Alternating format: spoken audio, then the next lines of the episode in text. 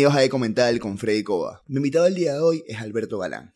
Alberto es un experto en el mundo Web3. Él tiene una academia donde explican todos estos conceptos para personas que quieren comenzar a mojarse los pies en este mundo y para aquellos que están mucho más avanzados. En el episodio de hoy desglosamos qué es el Web3. Hablamos de la blockchain, del cripto y de distintas maneras en que estas tecnologías pueden ser utilizadas en nuestra vida cotidiana. También tocamos temas como finanzas personales, nuestros libros favoritos y cómo la actitud en la que tú te presentas en la vida puede cambiar drásticamente tus resultados. Así que espero que se disfruten muchísimo este episodio. Y sin más preámbulos, los dejo con mi conversación con Alberto Balán. Alberto, muchas gracias por estar aquí en Ecomental. Para mí es un honor. ¿Cómo estás? ¿Qué tal, Freddy? ¿Qué tal? Un placer. Para mí es un honor también poder estar acá, compartir un rato, aportar un poquito de valor y conectar también con un viejo amigo. Seguro que sí. Para los que no saben, Alberto y yo nos graduamos juntos y es más, hicimos la tesis de grado, si mal no recuerdo, sobre el efecto de la lluvia ácida en las plantas. Algo así era, ¿verdad?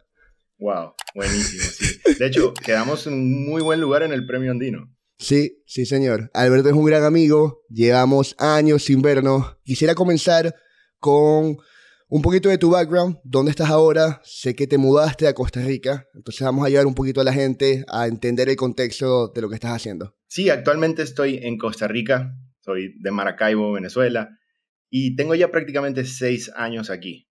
Un, dato importante acá es que hace aproximadamente tres meses fue que legalmente logré trabajar aquí en Costa Rica como ingeniero electromecánico. Y tengo seis años en el país, me gradué aquí. Entonces, bueno, ha sido una alegría para mí este cambio de ambiente.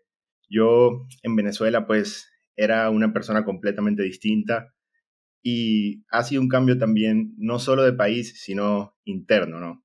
Eh, he cambiado mis hábitos, de pronto era una persona pues más joven, como todos, hoy en día lo veo y gracias a eso soy lo que soy, he aprendido, he tenido mejores hábitos y pues eh, tengo la dicha de estar aquí con mi familia directa, mi papá, mi mamá.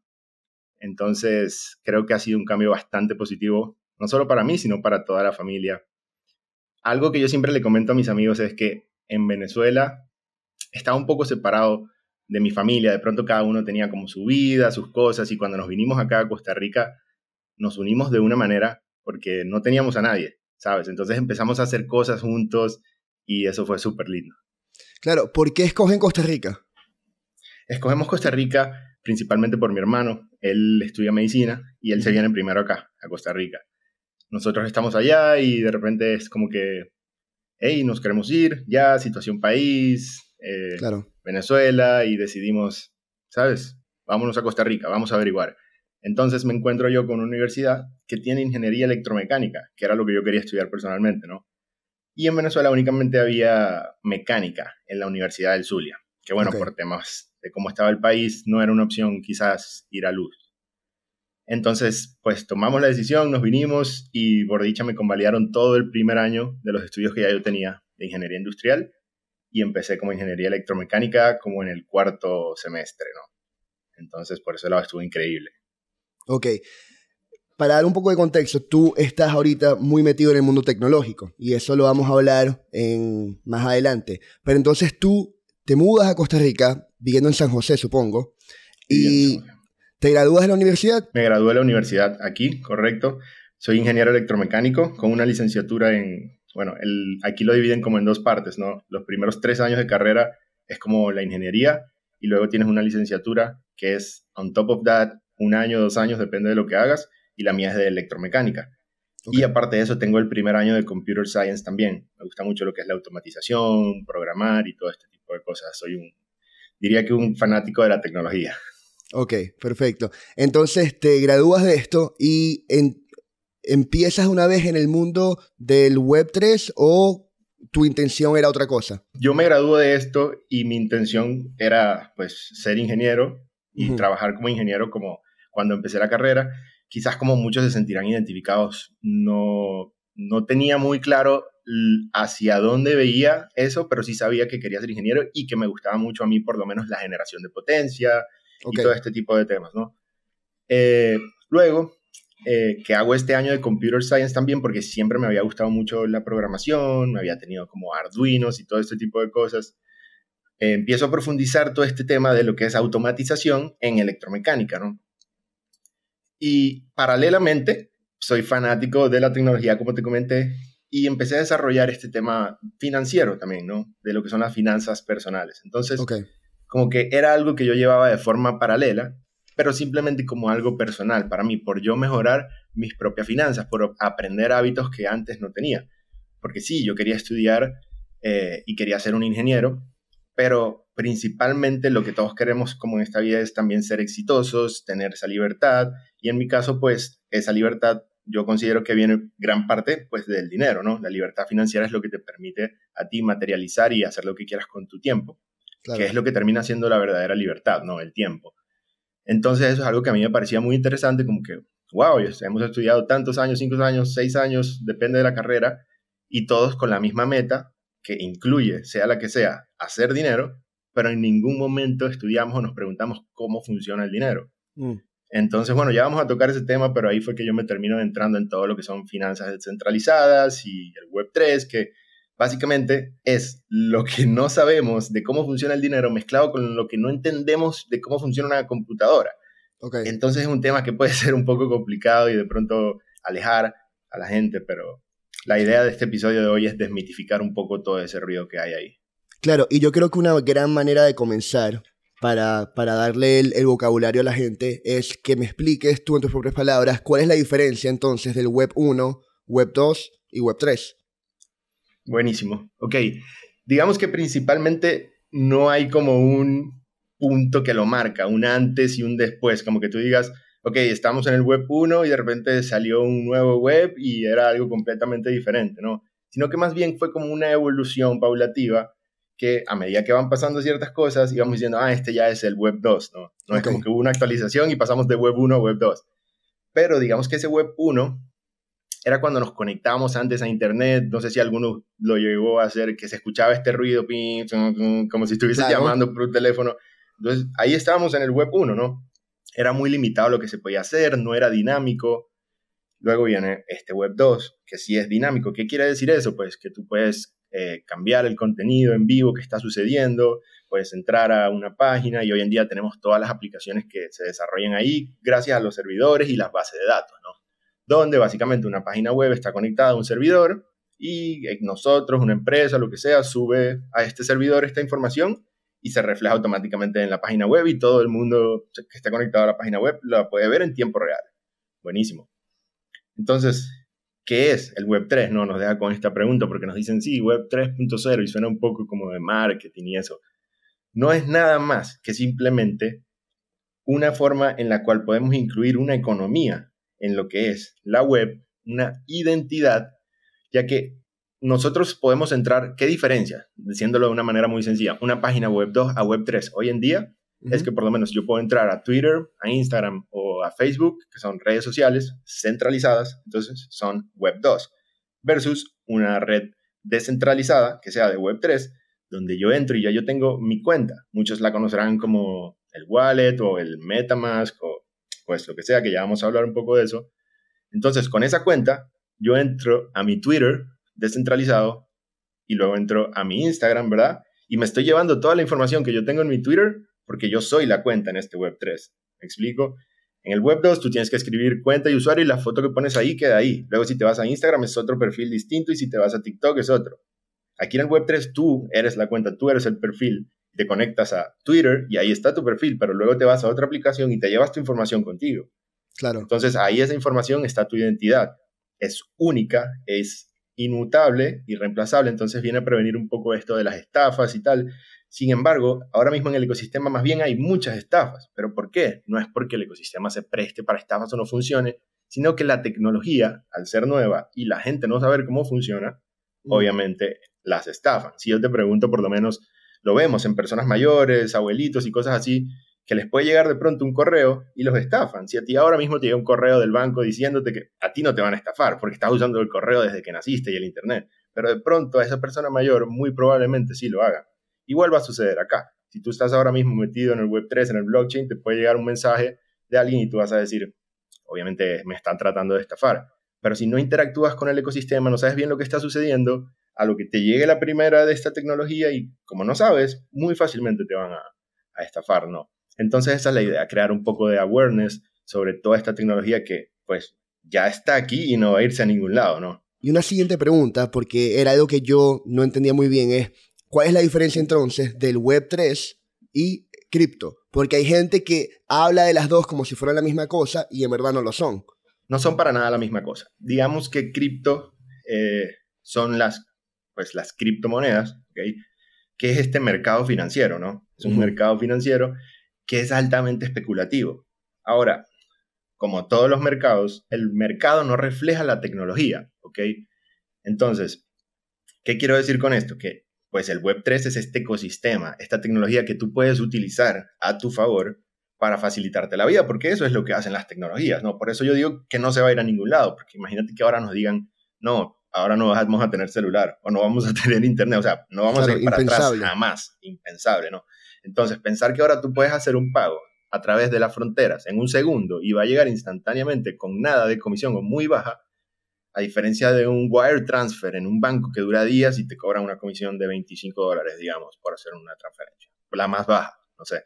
Entonces, ¿cómo vamos a volver a eso? O sea, ya, ya no hay vuelta atrás. Entonces, eh, obviamente esto es un cambio que lleva tiempo, es algo generacional y, y año tras año se va incrementando el uso y la adopción. No es algo como que vamos a decir, no, mañana. Entonces, es lo que hay que aprender a diferenciar de lo que es la tecnología versus el mercado, porque a veces entramos al mercado y hay euforia, o a veces entramos al mercado y hay pánico. Entonces, se trata un poco de entender de que cuando está esta euforia, saber si esto es tremenda tecnología, pero ahí suave, le falta un poco de adopción quizás todavía, y cuando estamos en pánico, darnos cuenta de que pues esto no va a desaparecer ni se va a ir a ningún lado porque esto ya está aquí y está cambiando las cosas, ¿no?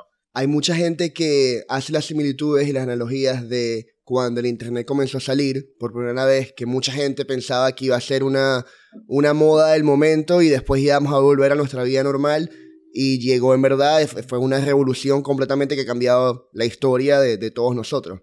Entonces, hay gente que lo, que lo asimila a eso, que esto es sencillamente otra etapa de la revolución tecnológica del, del Internet. Sí, y algo interesante a comentar ahí es que en ese momento de esa revolución del, del .com, pues habían muchísimas compañías que hoy en día no existen. Igual que hoy en día hay muchas criptomonedas que en un futuro tampoco van a existir, ¿no? Entonces ahí es donde viene lo más importante, es basarte en la tecnología. Porque muchas veces a mí me preguntan personas, hey, voy a comprar esto o, puedo comprar esto ya. Y lo que yo les digo es que se instruyan un poco, ¿no? Porque ¿Qué sucede? Si tú compras algo simplemente porque te están diciendo que lo compres, apenas eso empiece a bajar un poco, lo vas a vender porque no sabes lo que tienes y no tienes ni idea de lo que está pasando solamente estás viendo unos números en una pantalla. Volvemos al tema que estábamos tocando el otro día, ¿no? Cuando empiezas a ver estos números y estás perdiendo dinero, en tu cerebro se activa algo que es este estado, ¿no? De supervivencia, porque es un estado emocional y como tú te estás guiando únicamente en unos números que están bajando, en que estás perdiendo dinero, ¿qué decisión lógica puedes tomar ahí en torno a lo que está sucediendo, a la tecnología, a nada? Solo estás viendo que estás perdiendo dinero y evidentemente vas a querer vender en pánico, que es lo que sucede la mayoría de las veces, ¿no? Cuando tú entiendes la tecnología y entiendes lo que está sucediendo y te das cuenta que esto está cambiando algo y está afectando la manera en la que pues vivimos o se hacen ciertas cosas, sabes cómo posicionarte en los mejores proyectos, correcto, porque no es como que simplemente voy a comprar esta porque dicen que se va a ir a la luna o voy a comprar esta porque Elon Musk tuiteó que iba a subir y de pronto sí, puede que suba porque todos lo hemos visto, claro. pero de repente luego se desploma, ¿no? Mientras que otro proyecto que tú entiendes que está haciendo, que está creando una tecnología y que tú lo entiendas, porque es lo más importante, cuando el precio baje, tú vas a poder pensar y decir, vale, esto está en oferta porque yo sé lo que están haciendo, están creando valor, Mientras que sí, es otro proyecto meme, como eh, los de los perritos y eso que hemos visto por ahí, pues obviamente a lo que empiece a bajar, ¿qué vas a tener tú que te convenza de, mantener tu posición de inversión allí? Pues nada, porque no hay nada, ¿entiendes? Mientras que otro proyecto que está desarrollando, tú dices, no, yo esto lo mantengo porque yo sé que se está creando una tecnología innovadora o disruptiva acá. Entonces esa es como la diferencia entre el mercado y la tecnología que hay detrás. Que a fin de cuentas, esta criptomoneda no es más que como, veámoslo como una acción, por usar un término que ya conocemos, de una empresa, pero esta empresa es simplemente un proyecto descentralizado. Claro. Ok. creo que estamos en un punto perfecto para devolvernos un poco a la parte que habíamos tocado de, la, de las finanzas personales. Entonces tú dices que tú te gradúas, estás en este momento donde comienzas a trabajar paralelamente en ti, en tus hábitos, en tu manera de ver la vida. ¿Cómo influye la parte financiera en ese crecimiento? O sea, eso te, te lleva después a, a, lo que vamos a tocar, que es la creación de tu compañía, pero cómo, píntame más o menos ese camino de estabas en la universidad y comienza ese proceso de crecimiento personal. Ok, buenísimo. Bueno, mi proceso de crecimiento personal, yo, yo pienso que fueron como dos catalizadores ahí que a mí me ayudaron. Pues, aparte de obviamente las ganas, que todo mundo que quiera crecer tiene que tener esas ganas de querer pues algo diferente, ya sea porque hayas tocado fondo, ya sea porque hayas visto el otro lado, ¿entiendes? Que pues por lo menos fue mi caso, hasta que hubo algo que me hizo a mí tomar la decisión y decir, sabes, como que, hey, ya basta. Y ese tipo de cosas son las que te hacen como buscar ese propósito, encontrar ese camino, ¿no? Menciono un poco de pronto ese Alberto que estaba antes en Venezuela, que quizás no tenía un propósito bien claro y por eso de pronto divagaba. Luego que tú tienes ese propósito y lo encuentras, ya sabes lo que, ya sabes lo que quieres hacer, ¿me entiendes? Entonces ya no es, ya no vas a perder el tiempo porque sabes lo que está en juego, lo que, es lo que tú quieres, ¿no? Entonces yo tuve ese como despertar, digámoslo así, uh, antes de la pandemia y creo que fue el momento, el timing perfecto.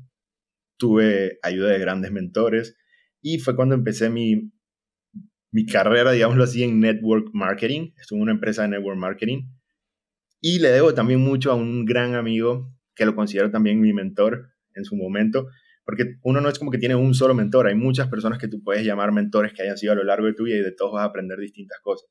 Eh, se llama Elías Atencio, él tiene un proyecto que se llama Cultivando tu mente.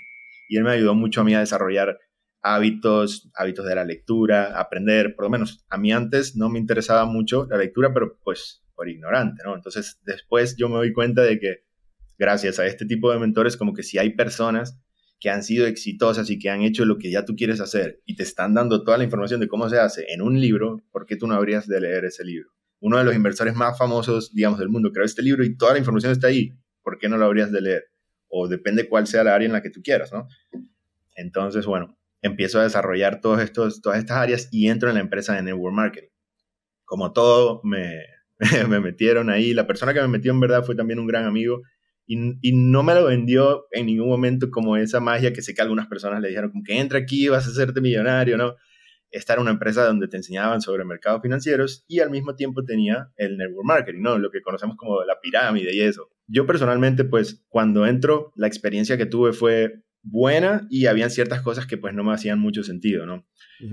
Al principio las personas que me, que me estaban instruyendo ahí, pues se veían como muy interesadas en todo este tema y a medida que yo empiezo a avanzar, me doy cuenta pues que, que no era así, ¿no? Y es donde te das cuenta de la diferencia en el negocio. Hay personas allí que van a estar haciendo el network marketing, que simplemente es ventas, y hay personas que van a estar utilizando el producto. Entonces, ¿qué sucede? Que muchas veces se veían casos donde alguien, por vender el producto, digamos, te decía, no, vale, que entra aquí, que vas a ganar tanto y esto. Entonces empezaba a crear como esta mala reputación pero yo estaba disciplinado y sabía lo que quería hacer, que era aprender de los mercados financieros, entonces yo me conectaba y usaba el producto. Para mi sorpresa me di cuenta que el producto realmente funcionaba. O sea, habían más de 30 educadores en varios idiomas. Yo me hice mi horario en una agenda que tenía de los educadores que más me gustaban, a qué hora se conectaban, y yo todos los días eh, me conectaba a estas clases paralelamente mientras estaba también terminando mi universidad. Okay. Entonces estaba aprendiendo sobre todo esto, mercados financieros, finanzas personales, eh, perdón, inteligencia emocional, que es lo que yo diría hoy en día lo más importante que necesitas tener para interactuar con los mercados. ¿Por qué? Y disciplina. Porque los mercados pueden ser el mejor y el peor mentor que tú tengas.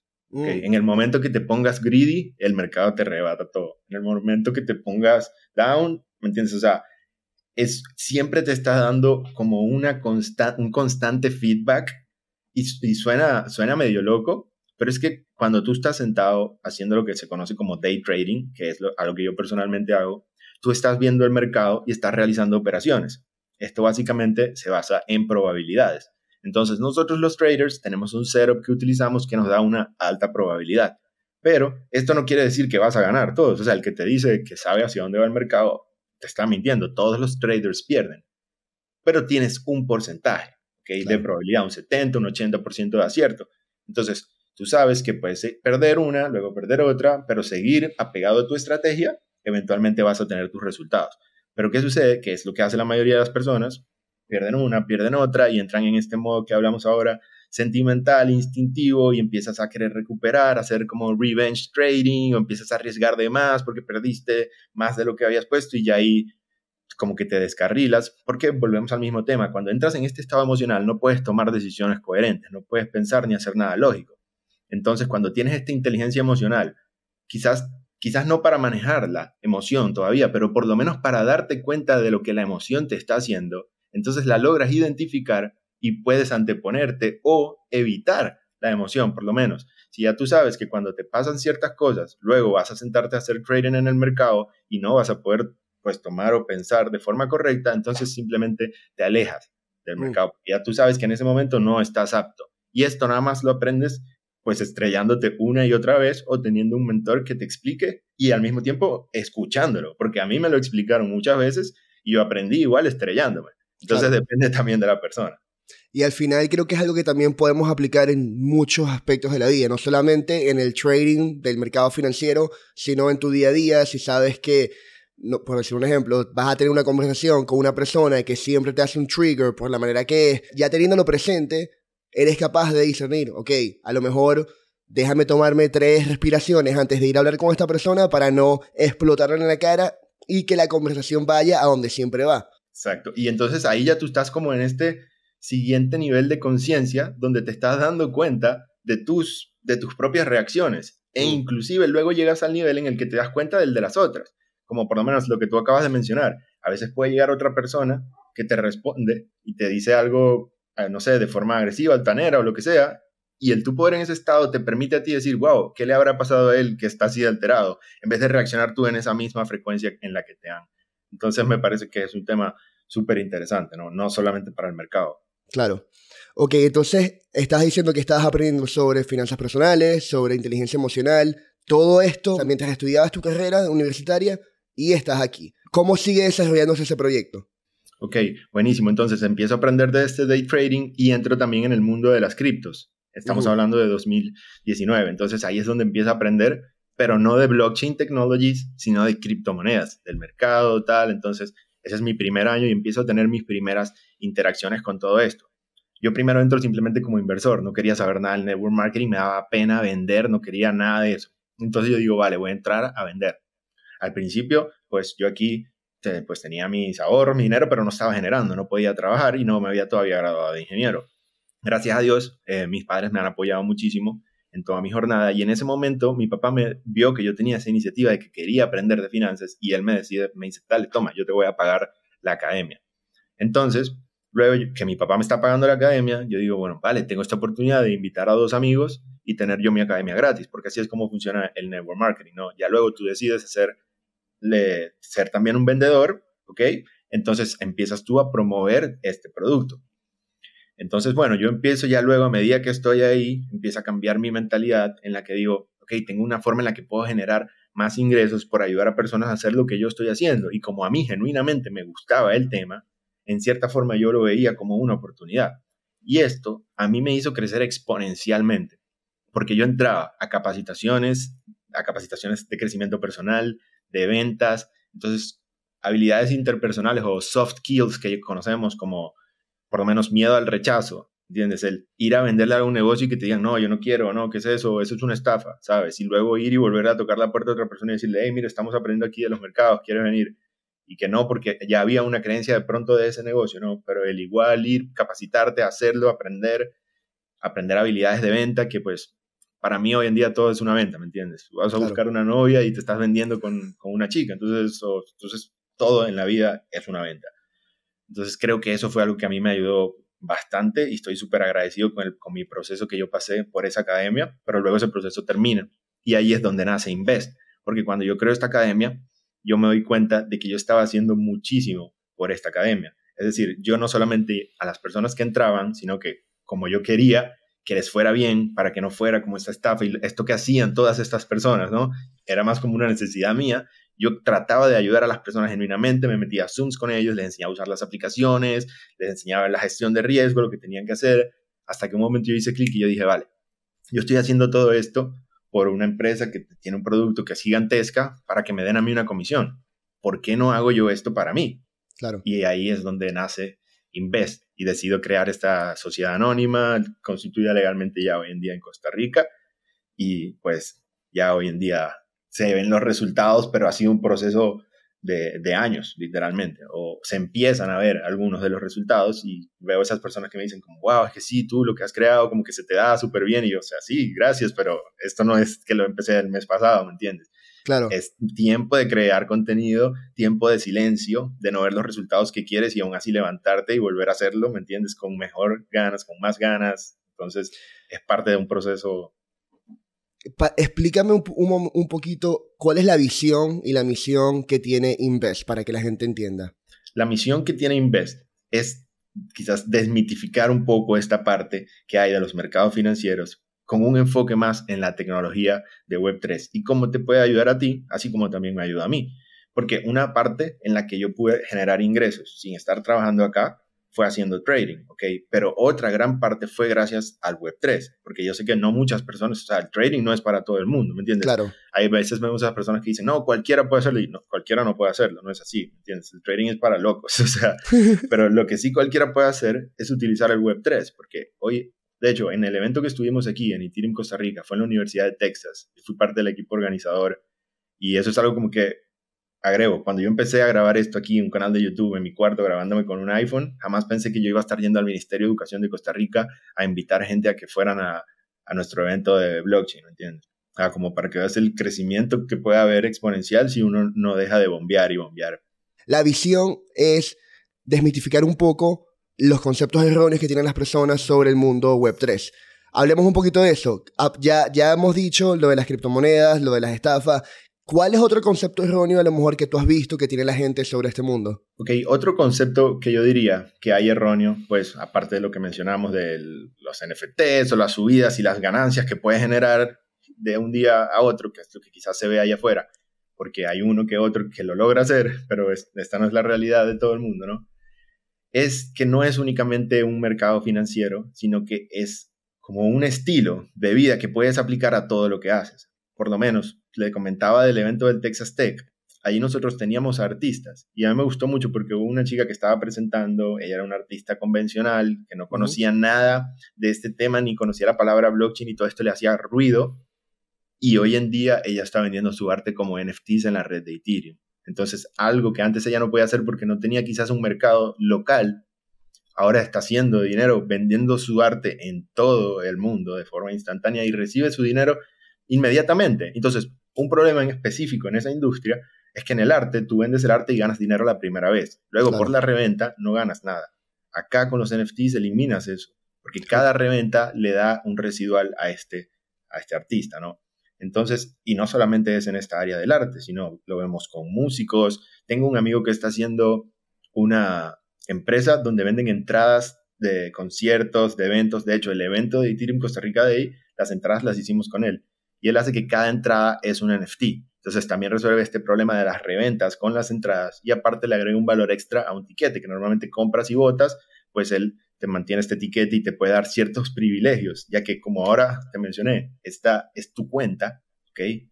Tú tienes en tu cuenta como algo que comprueba que fuiste a ese evento. Entonces tú puedes tener partners con otros eventos, con otras personas, con otros productos o proveedores de servicio que te den ciertos beneficios o programas de lealtades por haber ido a un evento. Entonces te abre las puertas no solamente a los usuarios, sino a que las empresas puedan realizar distintas campañas. Entonces depende de lo que tú hagas. De pronto tú eres escritor, o te lo comentaba el otro día. Tú eres, eh, tienes tu podcast, ¿verdad? A medida que tu podcast va creciendo, tú puedes crear algo que es como un mint, se le conoce mint, simplemente es como crear algo en la blockchain o hacer un NFT. En cierta forma, tu podcast se hace como un NFT y luego que terminamos de ver el podcast todo, para agradecerle a Freddy, mintiamos el NFT. Algunas personas hacen ese mint gratis, otras personas hacen que el mint cuesta 5 dólares o algo simplemente como para apoyar, pero no necesitas hacer mint para escucharlo. O sea, tú puedes escuchar el podcast gratis y si quieres luego le haces mint para apoyar a Freddy Kova en su podcast de Comental. Entonces, así tú puedes aplicar esto de Web3 a muchas, muchas industrias. Entonces, sería eso, separar cripto y el mercado de la tecnología de Web3 y lo que puedes lograr con ella. Claro. Tú ayer, cuando estábamos teniendo nuestro pre-interview, me dijiste una analogía que a mí me gustó mucho y quisiera que la compartieras. Y era explicando un poco qué es el blockchain. Y lo dijiste que era como un libro contable, que era como una, una base de datos donde está la información. ¿Puedes un poquito hablar de esto? Sí, me encanta, porque de hecho eso fue algo de lo que hablé cuando tuve la charla en Texas Tech. Estaba hablando sobre cómo escalar Ethereum. Y obviamente empezamos por qué era una blockchain. Y es que a veces utilizamos términos acá o en todas las industrias, yo creo, si te vas a medicina o te vas a lo que sea, encuentras términos complicados, ¿no? Y eso aleja de pronto a las masas o hace que sea difícil de entender. Pero a mí me gusta decir que una blockchain no es más que una base de datos o un libro contable. ¿Qué quiere decir esto? Pues una base de datos no es más que información que está guardada en algún lado, por lo menos. Desde el veterinario tiene una base de datos. Cuando tú vas con tu mascota y la llevas, ellos ahí en la base de datos ponen cuánto pesó, tal, todo eso esa base de datos está guardada en un servidor centralizado. Este servidor puede ser, digamos, otro ejemplo, Facebook, que sabemos que cuando se cae el nodo central de Facebook no sirve Instagram, no sirve WhatsApp y todos queremos irnos a Telegram. Es el mismo caso, porque es un nodo central, es un servidor centralizado. Si se ataca, si se cae, ya nada funciona. En la descentralización es completamente distinto, porque tenemos muchos servidores, ¿ok? No tenemos un solo servidor central. Y te pongo un ejemplo, digamos la red de Bitcoin hay miles de nodos. ¿Qué, es un nodo? Simplemente es una, información, una computadora que tiene esta base de datos guardada. Entonces, ya la base de datos no está en una sola computadora o servidor central, sino que está en miles de computadoras en todo el mundo distribuida que todas tienen la misma información, la comparten y están de acuerdo. Entonces, ¿qué pasa? Que luego llego yo y pongo una información que no es y a todas las demás dicen, hey, epa, él está diciendo algo que no es, está equivocado. No hay una entidad central o un nodo central que venga y cambie y diga, no, aquí van a haber ahora 100 bitcoins más. No se puede porque todos los demás ya lo van a... Y quiero hacer un, porque creo que este ejemplo es perfecto.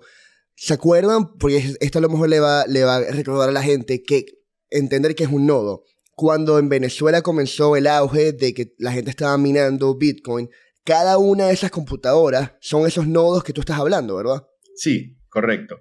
Eh, por irnos un, poquito más técnico, sin irnos muy loco, en Invest lo que hacemos también es eso, como agarrar ese contenido muy técnico, digerirlo y ponerle una manera sencilla de hacer. Entonces, ¿qué es una blockchain? Una blockchain no es simplemente una cosa, sino imaginémonos como unos legos, que agarramos varios legos, los unimos y hacemos un bloque más grande. Esa es una blockchain. Entonces, estos legos, o mejor dicho, capas, tiene varias capas esta blockchain. La que nosotros conocemos se le llama capa transaccional, que es la de la superficie donde enviamos y recibimos cripto pero debajo hay distintas capas, como por lo menos la capa del consenso, que es donde estos nodos hablan para el estado de la red. Luego está la que tú dijiste, la capa de minería, que es donde están estas computadoras y estos algoritmos minando, que lo que hace es asegurar la criptografía de la red, digamos, ¿ok? Por no por decirlo de una forma muy complicada, pero hay distintas capas, luego está la capa de datos y así. Entonces, obviamente no es como que el que está minando no es un nodo, tú puedes ser un nodo y no minar. Okay. hay distintas depende de la red también, pero básicamente yo ahora mismo en mi computadora pudiese tener un nodo de Bitcoin, es completamente gratis, simplemente necesito tener los requerimientos que son al día de hoy, si no me equivoco, casi 600 gigas de espacio que ocupas tener para poder correr un nodo de Bitcoin. Y listo, estarías apoyando la descentralización de la red. Ok, perfecto. ¿Por qué entonces, en tu opinión, es importante esta descentralización? O sea, ¿cuál es la diferencia nosotros estamos, nosotros estamos acostumbrados a vivir en un mundo donde todo está centralizado, ¿ok? Nuestra banca está en Citibank, Wells Fargo, Bank of America, este, las redes sociales están en Facebook, Instagram, bueno, Facebook e Instagram es Meta, es lo mismo, ahí va, muy centralizado. Eh, ¿Por qué es importante este concepto de la descentralización? Yo pues a veces me considero como un decentralization maxi, pero otras veces también pienso que no todo debería ser descentralizado. hay cosas que deberían ser centralizadas por, pues, no sé, temas de privacidad o cosas así. Hoy en día hemos visto blockchains privadas y ahorita me gustaría también tocar otro aspecto que es lo que se llaman los CKs o Zero Knowledge Technologies por la parte de privacidad, ¿no? Pero la importancia en sí de la descentralización es que le remueves el poder a una única entidad central. ¿Y pues qué tiene de malo esto? Pues ya nosotros todos hemos visto, principalmente los latinos, que no es bueno cuando hay una única entidad central que tiene todo el poder. Ahora, hay que admitir que nosotros como humanidad venimos evolucionando y esta centralización fue necesaria en su momento para que pudiésemos llegar y organizarnos como ciudad y ser lo que somos hoy en día como civilización también. Pero sí considero que hay ciertos aspectos que se deberían de ir descentralizando. Y el más importante, pues que se me ocurre a mí, es el dinero, ¿ok? Porque nosotros trabajamos en un sistema en el que el dinero, pues, es centralizado. Y esto es una parte que me gustaría comentar, que siento que todo el mundo debería de saber y todo el que le interese lo que son sus finanzas y pues tener más dinero, tiene que entender un poquito de esto. Y es la historia del dinero. En un minuto, ¿cómo te lo explico? Pues antes el dinero era dinero, hoy ya no lo es, porque antes el dinero era dólar, valiendo desde que el dinero no era más que un medio de intercambio, que podían ser antes unas semillas, unas vacas, ¿ok? Y luego pasamos la plata, el oro, bueno, nos adelantamos todo eso, eh, cobre, ya hoy estamos en el billete. Pero ¿qué pasa? Que luego de la Segunda Guerra Mundial se rompe algo que se llamaba como el, por el Tratado de Bretton Woods, que básicamente el oro estaba respaldado por el dólar. ¿okay? Entonces aquí pasaron una, una, cantidad de eventos que fueron increíbles y que pues la mayoría de nosotros no las sabemos, porque no nos las explican en ningún lado. No sé si a propósito o no, y no vamos a entrar en ese tema, pero necesitamos saberlo. ¿okay? Entonces, en ese momento, la mayor cantidad de dinero o poder económico lo tenía en Estados Unidos JP Morgan y la gente se quejaba de que eso era muy, otra vez, centralizado, que él podía hacer lo que fuese en la economía. Entonces, a partir de eso, tal, sucede el Titanic, todo este cuento que ya todos sabemos, y se crea la Reserva Federal, donde la crea prácticamente JP Morgan, la reunión se realiza en una, este, propiedad de JP Morgan y aunque él no fue, fueron tres representantes de él. Bueno, esto es todo un tema ahí súper largo, en fin. Se crea la Reserva Federal como este banco central de Estados Unidos. Y en ese momento esta Reserva Federal no iba a ser el, el dólar, no iba a ser la moneda principal. Luego ellos toman el papel proponiendo de que este dólar, no dólar, sino moneda universal que se estaba creando en ese momento, no se creara, sino que fuese el dólar. Pero que el dólar iba a estar respaldado uno a uno con oro. Entonces mm. dicen, vale, si va a estar uno a uno con oro, buenísimo, hagámoslo. Empieza ese camino. ¿Y qué sucede? Que más adelante en la historia, ellos agarran y rompen el tratado y dicen, no, ya el dólar no va a estar respaldado por oro. Luego de que ya el dólar estaba internacionalizado y adoptado en todo el mundo, entonces ellos dicen, no, ya no va a estar respaldado por oro. ¿Qué pasa aquí? Que tú no puedes crear más oro, ¿entiendes? Entonces no podías crear más dinero. Aquí nace lo que conocemos como el, dinero fiat, que básicamente es una moneda fiduciaria que lo que la respalda es la confianza en un gobierno o en una entidad centralizada. Entonces, ahora ellos podían agarrar, crear bancos centrales, imprimir más billetes y más billetes y más billetes porque ya no los tenían que respaldar con oro. Entonces, sabemos que mientras más cantidad de algo hay, menos vale. Entonces, exactamente. Nosotros le podemos preguntar a cualquiera de nuestros antepasados que podían comprar antes con un dólar, con un bolívar y ya todos conocemos esa historia. Lo que pasa es que este es un efecto silencioso, poquito a poco, no lo sientes, no te das cuenta, ¿me entiendes? Es como por lo menos fumar. Yo gracias a Dios ya de fumar cigarrillo, antes fumaba mucho cigarro cuando era joven y no lo sientes porque no es como que el cigarro te va a dar ahí de una vez algo, no los, pero todos los días va fumando y poco a poco, poco, pues igualito es lo que va sucediendo con la inflación. Y por eso es que mucha gente dice que el Banco Central lo que hace es robarle a la población porque hay un impuesto escondido. Sí, tú pagas taxes, pero hay un impuesto escondido y es que cada vez que ellos están imprimiendo dinero, a ti te están diluyendo porque tú estás guardando dólares en tu banco y ellos están creando más y creando más y creando más. Papel, porque no están creando valor. Entonces es un tema que es, es interesante, hay que entenderlo, hay que saber qué es la inflación. O sea, imagínate que una inflación que estuvimos en un momento del 9%, 9% de tu poder adquisitivo al año se estaba perdiendo. Entonces, si tú no estás haciendo nada y estás guardando dólares, más bien en, Latinoamérica queremos comprar dólares para salvarnos de la inflación de Latinoamérica, pero ¿qué está haciendo Estados Unidos? Está exportando su inflación. Es demasiado inteligente, pero es literalmente lo que está pasando. Y es que la adopción de los países latinoamericanos le está dando a Estados Unidos pues esa sostenibilidad también, en cierta forma, porque están exportando su inflación. Obviamente para nosotros también es beneficioso, ¿no? Pero es la forma en la que funciona este sistema hoy en día. Entonces, el descentralizar completamente este sistema quita intermediarios, remueve la confianza. ¿okay? Ya nosotros no vamos a tener que confiar en que haya el respaldo en un banco. O sea, lo vimos con estos bancos que cerraron eh, hace poco, ¿no? Fueron como tres bancos que estuvieron cerrando. ¿Por qué? porque la gente iba a retirar el dinero y el dinero no estaba ahí. ¿Me entiendes? O sea, el dinero no estaba ahí. Y en la blockchain eso no sucede. Hablamos, quiero mencionar el caso de Sam Bankman Fried, que tú me mencionaste el otro día. Hey, ¿cómo, ¿cómo puedes recuperar la confianza después de lo que sucedió? Volvemos al mismo tema porque yo entiendo completamente lo que tú me estás diciendo, sobre todo creo que es en el Líbano que, estaba pasando que mucha gente estaba intentando sacar su dinero de los bancos y los bancos sencillamente no lo permitían y eso fue un caos. Si no me equivoco fue en el Líbano, pero de nuevo, esto ocurrió también en los Estados Unidos, hubo básicamente la Reserva Federal, y a lo mejor me estoy equivocando un poco en los detalles, pero la Reserva Federal tuvo que auxiliar a varios bancos que estaban a punto de la quiebra porque la gente estaba quitando sus depósitos. Porque cuando tú depositas tu dinero en el banco y lo tienes en tu cuenta de ahorro, el banco no lo deja ahí. El banco lo está utilizando también para hacer ellos sus propias inversiones. Entonces todo como que una rueda un poco intrínseca.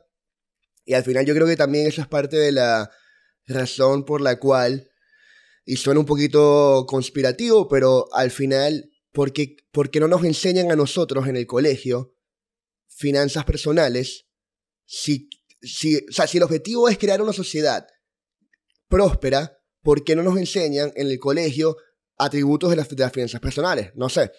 Este... Es que el, mundo como está hoy en día, para que funcione, pues necesita em, empleados. Y una manera que, que suena un poco feo, pero yo la escuché y me quedó resonando en la cabeza, es que es la esclavitud del siglo XXI. Claro. Y si te pones a pensar, yo me le quedé pensando y digo, wow, a mí me explotó la cabeza cuando escuché la frase. Y es que ¿Qué era antes un esclavo? Una persona que hacía algo sin que tú le pagaras. ¿Y con qué le pagabas? Pues con valor real. Entonces, ahora simplemente está haciendo las cosas, pero ¿con qué le estás pagando? Con un papel que estás creando de la nada que dice algo. Entonces, no le estás dando en verdad ningún valor real. Es como una analogía simplemente para que queden pensando allí. Y, al final es interesante porque obviamente vivimos en una sociedad donde el dólar es el estándar y el dólar ha creado, ha creado la sociedad que tenemos. O sea, yo gano en dólares, yo tengo mi vida, y obviamente vemos en países latinoamericanos que la moneda, vemos el caso de Venezuela con el Bolívar, no sé cuántas devaluaciones hubo, donde ya eran vainas exageradas. Lo vimos en Alemania en la Segunda Guerra Mundial, donde la gente iba a comprar pan con carretas full de billetes. Este, tenemos el caso en El Salvador, que Salvador, em, Nayib Bukele cambió la moneda del, del país por Bitcoin. Entonces vemos que, están habiendo este tipo de cambios a nivel mundial con mucha resistencia, porque obviamente hay muchos poderes en contra de este cambio, pero mi pregunta que la, la venís a tocar y la quería formular es, ¿cómo le das seguridad a las personas cuando hay casos como el de Sam Backman, FTX, que fue, fueron, si no me equivoco, miles de millones de dólares, bueno, no sé si fueron miles de millones, pero fueron millones de dólares, este, que desaparecieron. Entonces, ¿cómo, ¿cómo le das tu confianza a la gente que este sistema descentralizado va en verdad a ayudarlos? Claro. Sí, exacto. Excelente pregunta. Y tocando un poco lo que comentabas antes, para responder por esa parte también, ¿por qué nosotros aceptamos o por qué el, el dólar tiene valor? ¿O qué es? ¿Qué es el dinero? Si empezamos por esa pregunta así más filosófica. El dinero es un acuerdo social. Y por eso es que el dólar tiene valor, porque todos como sociedad nos acordamos que vale eso. Obviamente el dólar tiene su respaldo, que no es más que la milicia de Estados Unidos, sinceramente, a mi parecer. El poder militar que tiene Estados Unidos como potencia mundial es lo que respalda el dólar. ¿ok? Y lo, y lo hemos visto porque ellos van a ejercer ese poder también si es necesario, y está bien, porque es lo que en cierta forma mantiene ese orden que, se, que pues... El orden mundial. El orden mundial. Obviamente siempre esto es... Eh, desde el punto de perspectiva que tú lo veas. Pero bueno, ya cada persona lo verá desde su perspectiva y son debates que no vamos a tocar ahora. Pero, eh, bueno, respondiendo un poco la pregunta, lo de Sam Bankman fue una locura y afectó muchísimo el mercado. Vimos como pues todos los mercados empezaron a caer, casi que ni siquiera las criptos, o sea, eso se extendió al, Nasdaq y todo esto. Y es triste, pero cuando nosotros entendemos qué fue lo que pasó y entendemos la tecnología y que no tiene nada que ver con criptos, ¿ok? Que no es más que una estafa de una persona de otro sistema centralizado. Entonces, se lo voy a explicar muy sencillo. Si todo esto hubiese sucedido en la blockchain, nada hubiese sucedido. ¿Por qué?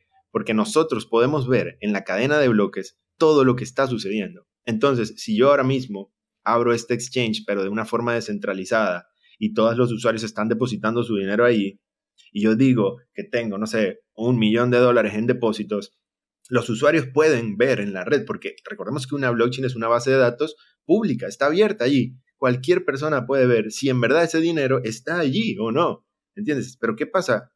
Que esto que tenía Sam, FTX, no era una blockchain, no era una empresa descentralizada. Perdón, era una empresa centralizada. ¿Ok? Entonces no era como que yo podía ir y, y ver, Sam, ¿cuántos Ethereum tienes ahí? No, él simplemente decía que tenía eso. ¿Y qué sucede? Que ellos crearon un token que se llamaba FTT, igual que lo hace con el dólar. Ellos imprimían FTT, FTT, y de hecho, gran parte de lo que hicieron de la estafa fue que ellos imprimían este token de ellos de la nada, sin ningún valor, lo ponían como colateral y pedían un préstamo contra ese token.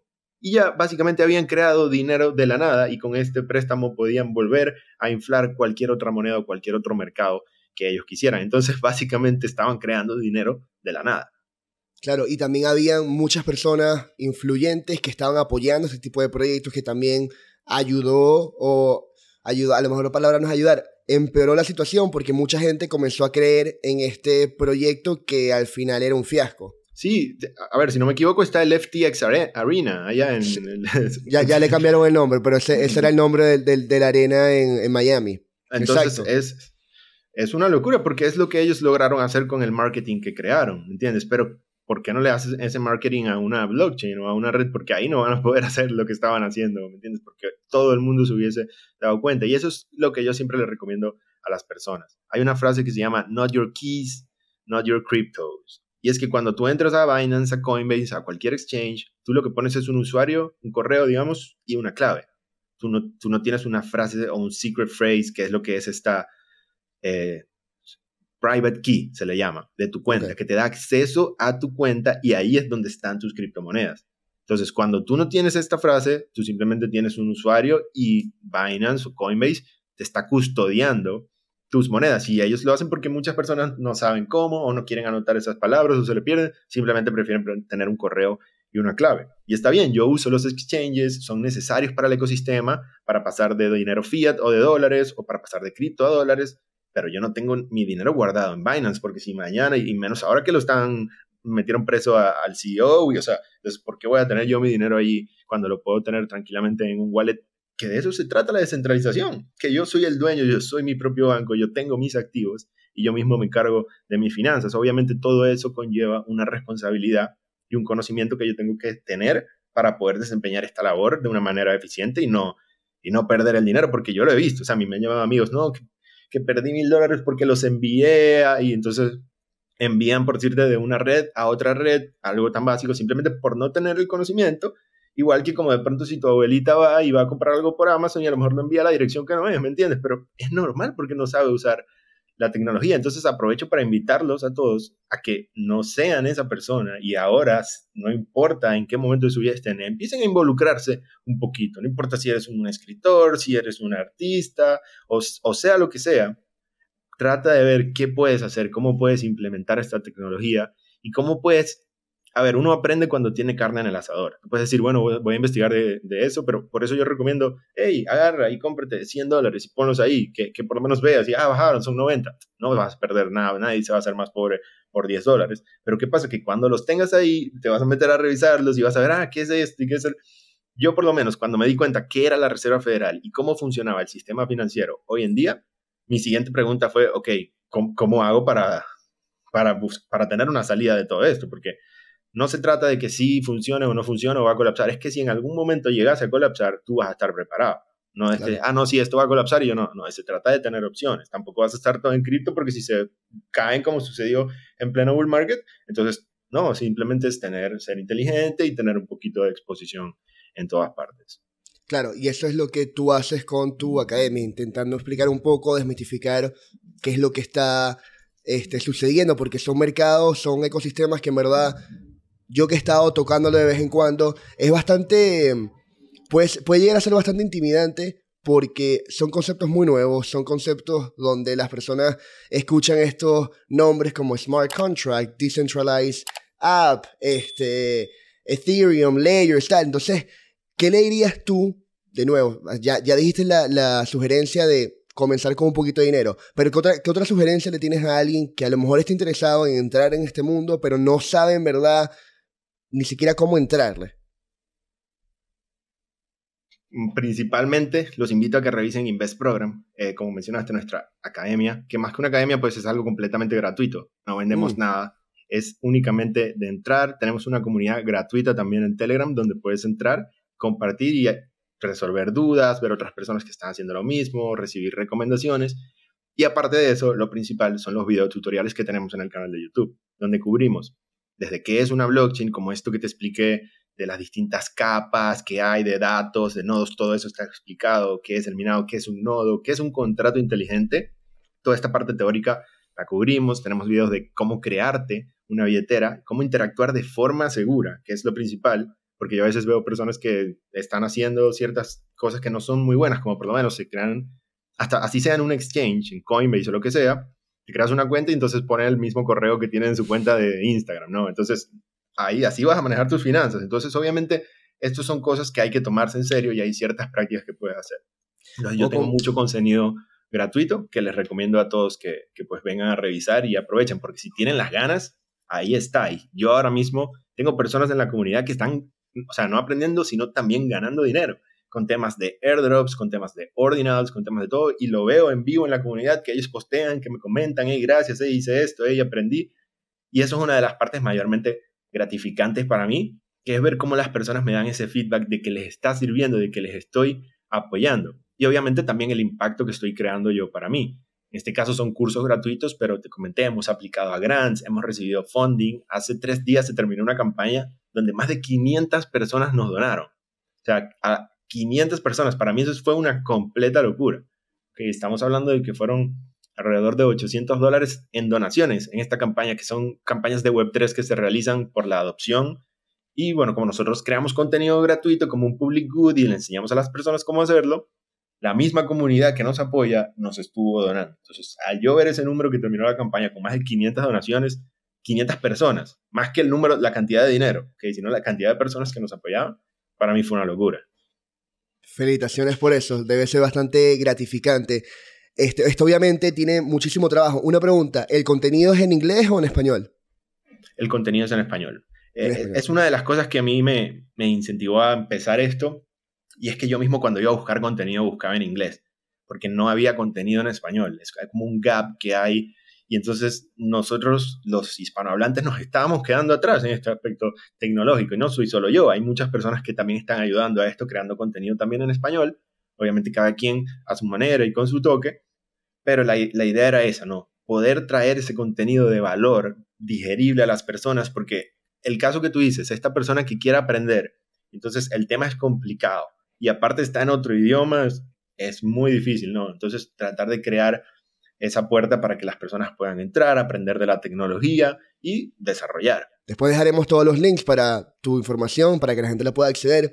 Eh, ayer tocamos un punto que a mí me interesó muchísimo, que lo estuve tocando después con Philip, y es la parte de DeFi, que es Decentralized Finance. No nos vamos a entrar a full a esto, pero quisiera que explicaras un poquito qué es el DeFi y dentro de ella, qué cosas puede hacer la gente para involucrarse con esto. Perfecto, me encanta. Sí, en el DeFi, mm, yo y nuestros amigos nos consideramos como lo que hay un término que se llama DJs, que son como esas personas que van al fondo del rabbit hole en cripto, ¿no? Pero principalmente el DeFi es finanzas descentralizadas. Entonces, ¿qué es? Que puedas hacer todo lo que tú haces en el mundo financiero hoy en día, pero de forma descentralizada, sin depender de un banco, sin depender de una entidad centralizada. Entonces, un ejemplo que podemos hacer es poner a generar nuestro dinero con una rentabilidad, poder hacer intercambio de divisas, poder pedir préstamos, poder colateralizar activos, ¿okay? poder sobreapalancarte. Entonces, eh, un ejemplo que a mí siempre me gusta poner es el de Elon Musk, que te comentaba, es qué puede hacer Elon Musk si tiene por lo menos su empresa de Tesla, ¿verdad? O SpaceX, digamos, estamos hablando de SpaceX, su empresa de cohetes que sabe que, que es un cohete, o sea, eso va a seguir subiendo, ¿no? Entonces, él necesita ahora mismo liquidez, digamos que tiene otro proyecto, o necesita gastar o pagar unas cosas y necesita 10 millones de dólares. Entonces, él puede agarrar y vender de SpaceX o vender acciones de Tesla para 10 millones de dólares en acciones de Tesla, pero como él confía en su proyecto y él sabe que Tesla va a valer mucho más a futuro, él no quiere vender sus acciones de Tesla. Entonces, ¿qué es lo que hace? Que recurre a un instrumento en el sistema financiero y coloca sus acciones como un colateral, donde básicamente le dice al banco, hey, vale, mira, yo soy Elon Musk, tengo todas estas acciones, aquí hay 10 millones de dólares o 20 millones de dólares en acciones, ok, yo las voy a poner como colateral para que tú me des 10 millones. Tranquilo que si no te pago, te quedas todas estas acciones. Entonces el banco le dice, sí, sí, toma, es más, te lo doy sin interés porque eres Elon Musk. Te lo doy al 1% para que no me pagues nada y listo. Pero ¿qué pasa? Que para nosotros hacer esto es complicado. No lo podemos hacer. entiendes? La manera en la que lo hacemos es a veces cuando tenemos una hipoteca con una casa, que dejas una casa como colateral y entonces empiezas a pedir y te cobran unos intereses altísimos y Claro. entonces te tiene que hacer un estudio de riesgo y si tienes eh, como que eres más riesgoso, entonces te cobran todavía más.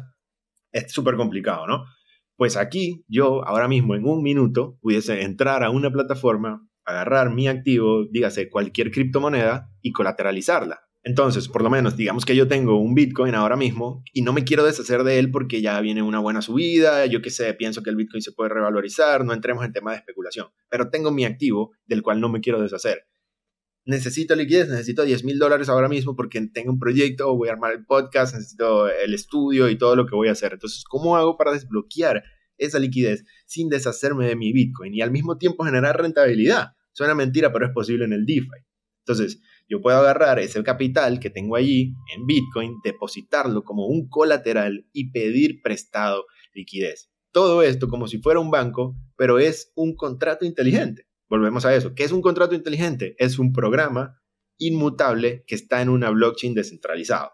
Básicamente lo que quiere decir es que no está en un servidor central, está en un servidor descentralizado y es inmutable. Es decir, la persona que creó el programa no puede ahora venir y cambiar el programa, ¿no? Ya el programa está ahí no se puede cambiar. Entonces no es como que alguien te va a poder venir a después cambiar el, el programa y robarte la plata, no. Ya eso es inmutable. Por eso se le llama de esa manera. Entonces ahí vamos viendo como la diferencia de que no necesitas a este banco a este tercero para hacer todo esto, no necesitas pagar esas comisiones tan altas y cualquier persona que tenga acceso a Internet lo puede acceder. Entonces eso es la parte que es súper revolucionaria en la parte de finanzas. Entonces tú puedes poner tu dinero allí y puedes generarte unas rentabilidades.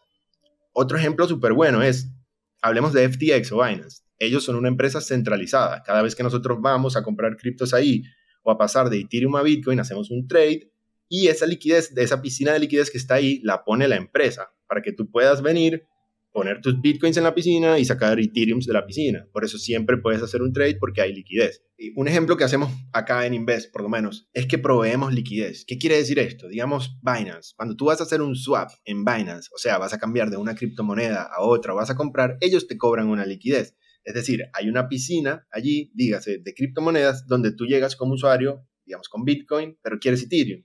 O tienes USDT y vas a comprar Ethereum. Entonces tú pones tus USDT en la piscina y sacas Ethereum de la piscina. El mismo valor, obviamente, ¿no? Y Binance gana una comisión por todo esto, por ellos poner esa liquidez ahí. En el mundo descentralizado, ¿qué sucede? Que la liquidez no la pone una empresa centralizada, sino que todos los usuarios pueden participar en esto. Es decir, ahora mismo, Freddy, tú y yo podemos ir y depositar en una piscina de liquidez mil dólares cada uno y poner de allí. ¿Qué sucede? Que nosotros ahora estamos contribuyendo a que haya liquidez ahí para que las personas que quieran hacer un trade lleguen y lo puedan hacer. ¿Qué pasa? Que ahora esa comisión ya no va toda para Binance, sino que va para las personas que están poniendo su liquidez ahí, es decir, para ti y para mí. Entonces podemos generar un dinero con nuestro dinero, valga la redundancia, que es la idea. Y así es como se logra la verdadera libertad financiera, poniendo tu dinero a trabajar por ti, no como a todos nos han enseñado que es trabajar nosotros como esclavos y el dinero descansando en la cuenta de banco. No, descansa tú y que tu dinero sea el esclavo, ¿me entiendes? Claro. Obviamente, hay que tener un balance, porque al principio para lograr capitalizar tienes que trabajar. Tienes, o sea, no es, yo no estoy en contra del trabajo, el trabajo es necesario, ¿entiendes? La cosa es acompañarlo con esa inteligencia financiera. No, me parece, me parece excelente y al final demuestra que es eso, o sea, Naval Ravikant, él creo que lo dice, que el, la principal, o sea, la principal manera de que el, de que el humano crea este, un producto es mediante labor, luego capital y labor, y luego la creatividad humana, lo que es el internet, lo que es lo que estamos viendo ahorita. Entonces, distintas maneras de, de verdad, como tú dices, poner a trabajar el, al dinero. El dinero no se cansa, el dinero no tiene días de descanso, el dinero no se enferma. Entonces, Alberto, hay un caso, para poner esto más en contexto todavía, de cómo el Web3 puede revolucionar lo que son las industrias del mundo real, por decirlo así, que conocemos hoy, que me estabas compartiendo ayer. Y quisiera que lo compartieras con la audiencia para que la gente entienda cómo de verdad este, esta tecnología puede revolucionar el mundo. Algo que quisiera agregar también antes de responderte a tu pregunta es que muchas veces compramos criptos para invertir nuestro dinero y está bien, ya no lo tenemos en dinero, en fiat y lo tenemos en cripto. Pero tener tus criptos en Binance o en Coinbase es lo mismo que tener tu dinero en el banco, porque volvemos a lo mismo, las monedas allí sentadas no hacen nada. Y hoy en día hay muchas maneras en las que podemos, si entendemos la tecnología, aprovechar mediante un staking, mediante liquidez, mediante distintas estrategias en el DeFi, generar más monedas. Que mientras sea que se mantenga su precio o que estas monedas estén bajando de precio, tú vas acumulando más monedas, acumulando más monedas, acumulando más monedas, que luego cuando sube llega el momento de capitular y tomar ganancias, esta vez que has venido generando monedas, ¿no? Es como poner tu dinero o tus criptos a generarte más cripto, no simplemente tenerlas en tu wallet. Claro. Entonces, para responderte, te voy a decir una aplicación que tuve la oportunidad de conocer a un gran empresario ingeniero aquí en Costa Rica, que él resolvió un problema impresionante. Yo me quito el sombrero con ese señor. Él era dueño de tres hidroeléctricas, a punto de quebrar. Aquí en Costa Rica hay una sola empresa que controla todo lo que es la electricidad. Entonces, esta empresa del gobierno, obviamente, le compra electricidad, le compra electricidad a las distintas hidroeléctricas y esta es la que le da al país. Entonces, ¿qué sucede? Que el consumo en el país pues estaba bajando y ya no necesitaban comprarle la electricidad a él o allá habían otras hidroeléctricas del Estado y ya no necesitaban comprarle electricidad a esta persona privada que dependía 100% de este Estado centralizado, digamos obviamente porque es un gobierno, para él poder poner a funcionar sus hidroeléctricas. No es como que él iba a ir y le iba a decir al cliente final, toma, cómprame electricidad. Claro. Para comprar electricidad tienes que pasar, para comprar electricidad tienes que pasar por una entidad gubernamental que es el que te la controla. Es muy común en la mayoría de los países. Claro, y toda la infraestructura que hay en el país es del gobierno. Entonces, obviamente, desde todas las subestaciones transformadoras a todo el cableado que distribuye eso, pues es del gobierno. Entonces, evidentemente, ellos son los que se van a encargar de hacer todo esto. Pero, ¿qué pasa? Que entonces este señor se encuentra ya, como decimos nosotros, con las tablas en la cabeza, con tres eléctricas paradas, perdiendo dinero, y endeudado con el banco a punto de quebrar. Entonces, mágicamente él lo cuenta como que a través de un familiar llega a él conocimiento de lo que es Bitcoin.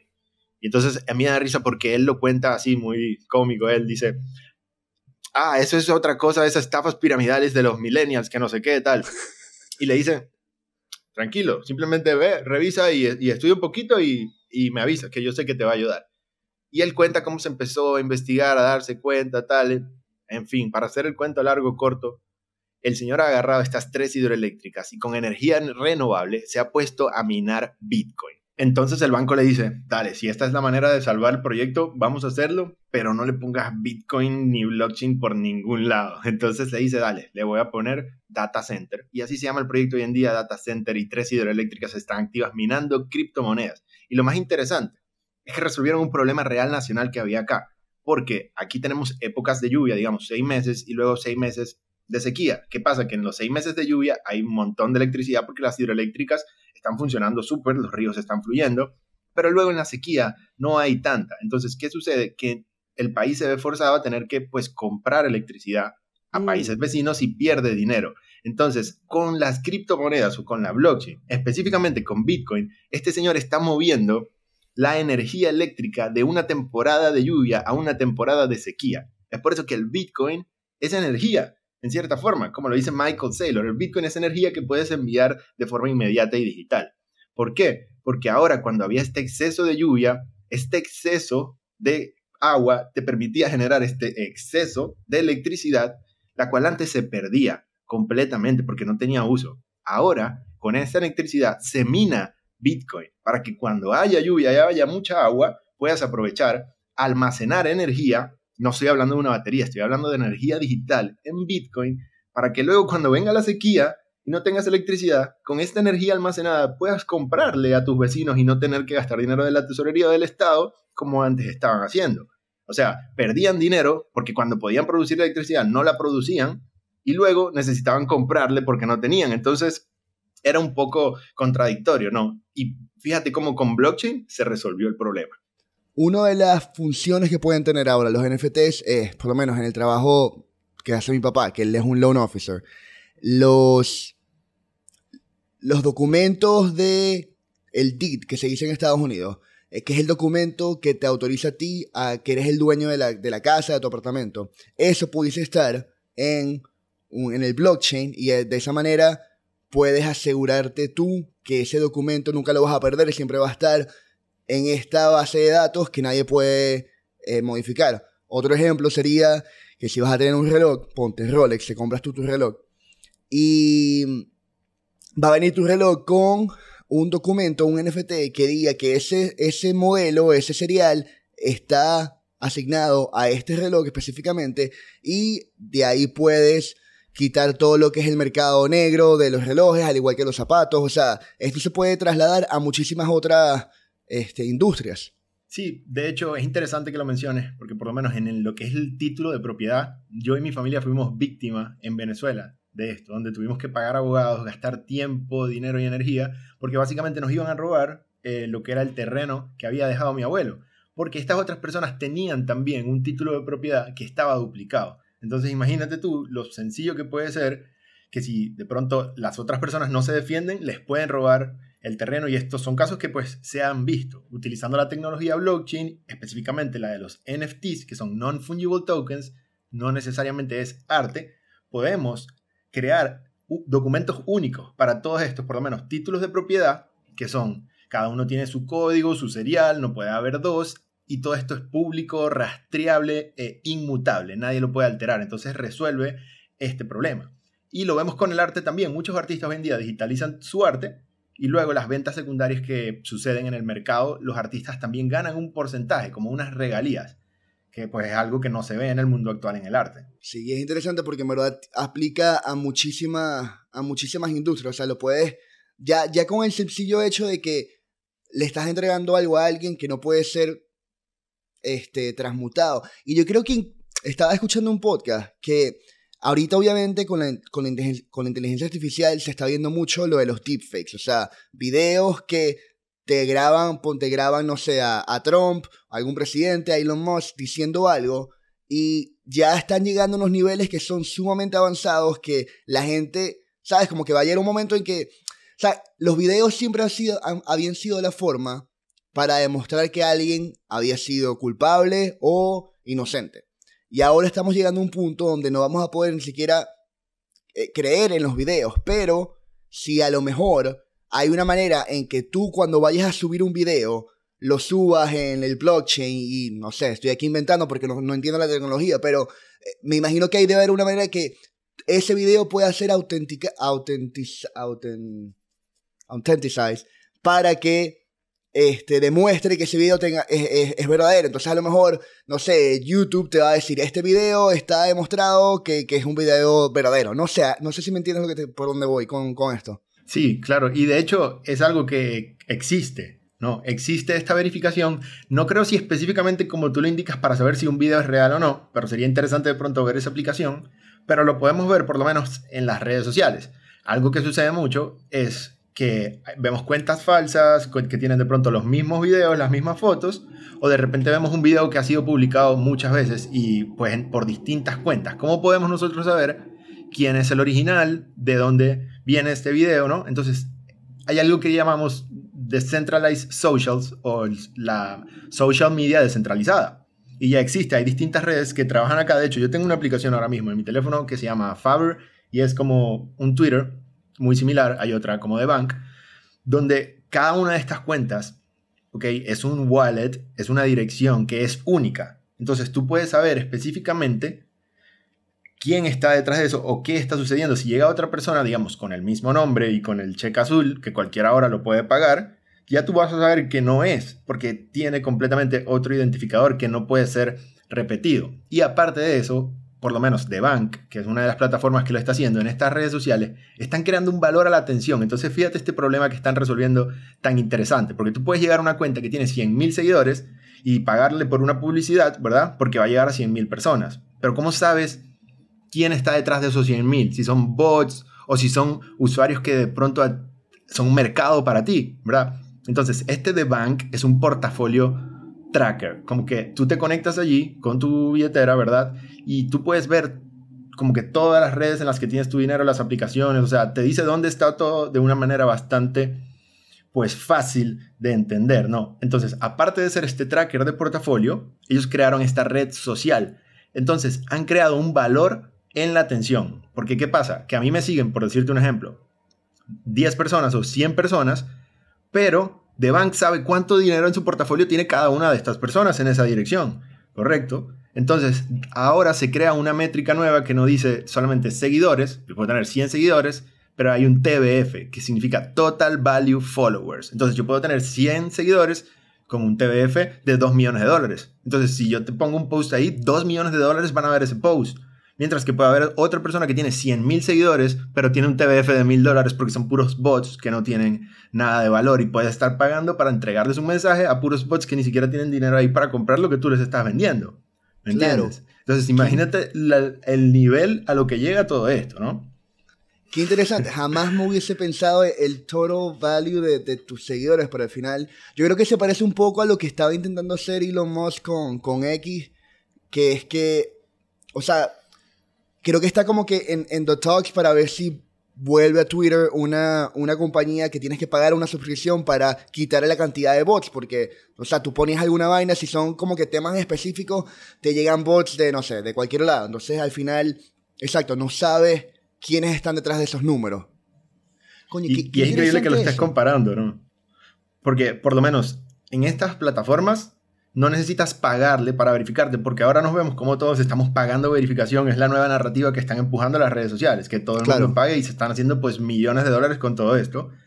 Antes solamente podías obtenerlo y le crearon esa reputación para que todo el mundo quería el check. Entonces ahora te lo dan pero pagas. Entonces es como un play to earn, eh, un juego de los que pagas para subir, ¿me entiendes? Entonces aquí en estas redes sociales descentralizadas, más bien tú generas dinero. ¿Por qué? Porque primero no le tienes que pagar a una compañía para que te verifiquen porque ya eres único en la red, ya estás automáticamente verificado, ¿ok? Y segundo, que tu atención vale dinero. Entonces, por lo menos en esta plataforma de The Bank, para yo recibir un mensaje, por decir, de spam de, algún, de alguna persona que me quiera enviar algún producto o un servicio de staking o lo que sea, yo, yo puse mi tarifa en 5 dólares y me han pasado ya más de dos o tres veces que me han llegado estos mensajes de spam y me pagan los 5 dólares para que yo lea el mensaje, ¿ok? Con mi billetera. Y aparte de eso, si por lo menos yo pongo un tweet y le pongo en esta, a este tweet 10 dólares de recompensa, entonces tú agarras y le das RT, te ganas parte de esa recompensa. Entonces, ¿qué significa? Que yo le puedo poner dinero directamente a mis tweets como para promoverlos, para que las personas digan, ah, mira, este tweet tiene 10 dólares de recompensa. Si yo le doy RT, me gano un porcentaje de esa piscina. Entonces, ¿qué quiere decir? Que tú solamente por usarlo, darle like y retweet a las cosas que te gustan, vas a estar ganando dinero, no pagando 7 dólares al mes, sino que de pronto al final del mes y te fuiste con 10 dólares. O si eres un creador de contenido y tienes muchas interacciones, a lo mejor ya haces 100 dólares. Depende de lo que tú quieras hacer. Pero empiezas a generar dinero directamente tú por tu contenido. Claro, desde es la aplicación como tal.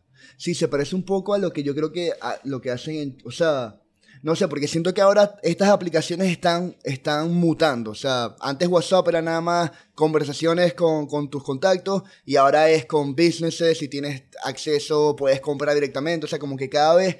Y, tweet, y con Twitter lo mismo. O sea, como que ya puedes ganar dinero directamente desde Twitter. O sea, yo creo que todas estas compañías están buscando emular lo que es WeChat en China y viendo a ver quién, o sea, quién, quién va para allá primero. O sea, porque al final están en búsqueda de la de la super app que lo tenga todo junto.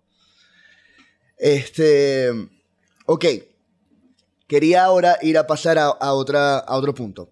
En un momento me comentaste, Alberto, que meditabas y te quería preguntar, ¿cómo entraste en este mundo? O sea, ¿qué fue lo que... ¿Quién te, quién te metió en este mundo, en esto, porque ah, que era algo que no practicabas antes? Sí, 100%, era algo que no practicaba, no tenía ni idea y para mí meditar era como el monje en la montaña, así que estaba, ¿sabes? Claro. Y entonces me di cuenta de que no era así. Eh, yo te comenté que tuve a lo largo de mi proceso pues varios mentores en mi vida que me han ayudado. Uno de esos mentores fue Elías, él es uno de los creadores de Cultivando tu mente y yo formé parte de ese grupo desde el inicio. De hecho, trabajé con ellos ahí y eso me ayudó muchísimo eh, a crecer y las tres cosas que ellos trabajaban ayer, principalmente lo que uno veía era saltar la cuerda y el físico, ¿no? Pero también trabajabas lo que era la lectura y trabajabas lo que era la meditación.